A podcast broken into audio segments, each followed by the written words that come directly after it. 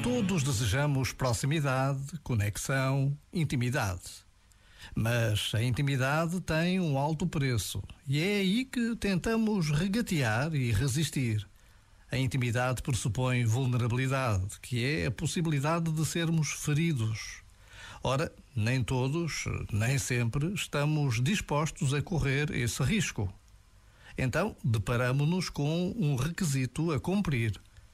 A verdadeira proximidade, conexão, intimidade está apenas ao alcance de quem, apesar de tudo, tem a coragem, a ousadia, o atrevimento de amar.